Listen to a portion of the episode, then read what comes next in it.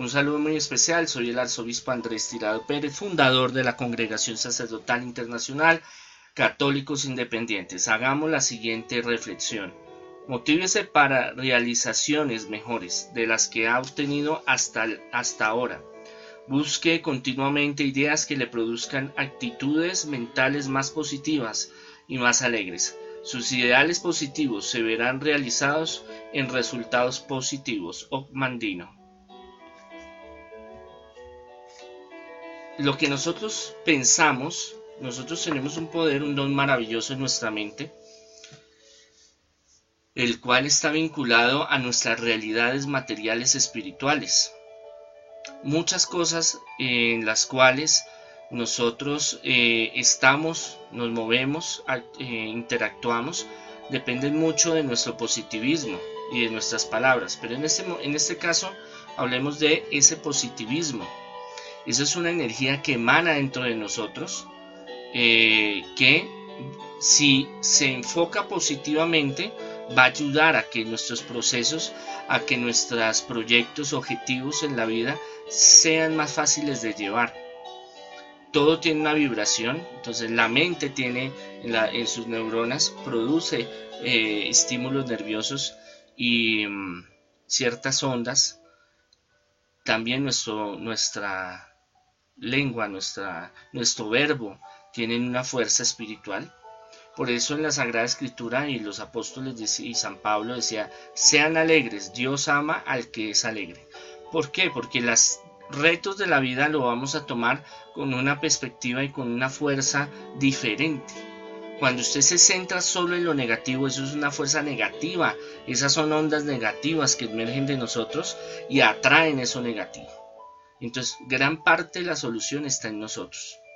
A veces esperamos que Dios eh, o el destino o la vida nos solucionen los problemas, pero Dios nos dio inteligencia, nos dio sabiduría y nos dio esa, la herramienta más poderosa que podemos tener, el gran maestro, el paráclito, el Espíritu Santo, el consolador, para que nos guíe, nos muestre el camino.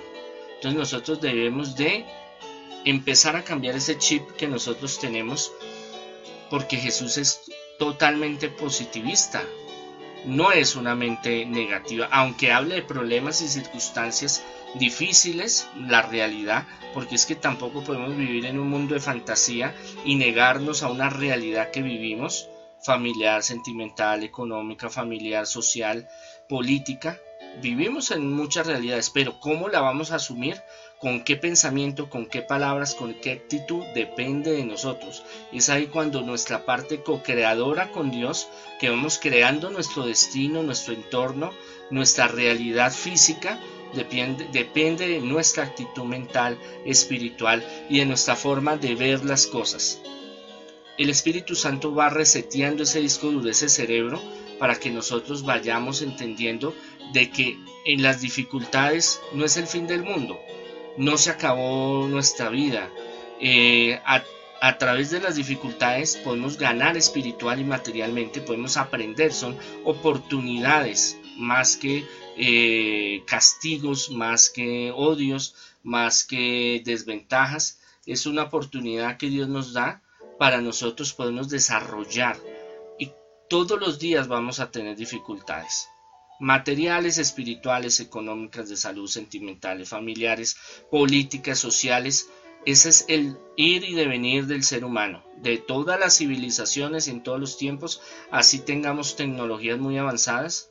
En la antigüedad también tenían eh, tecnologías muy avanzadas, ahorita las tenemos de una forma diferente, pero el ser humano sigue siendo en su antropología un ser muy básico, un ser muy, muy em, eh, predecible en muchas cosas. Entonces nosotros tenemos que salir al paso y decir, no, o acepto la realidad y me resigno a lo que venga, o, soy un partícipe activo en mi, vida y la voy a cambiar y entre ese en esa actividad, en esa forma de cambio está la herramienta de el positivismo, el de confiar que para Dios no hay nada imposible y que todo lo podemos en Cristo que nos fortalece.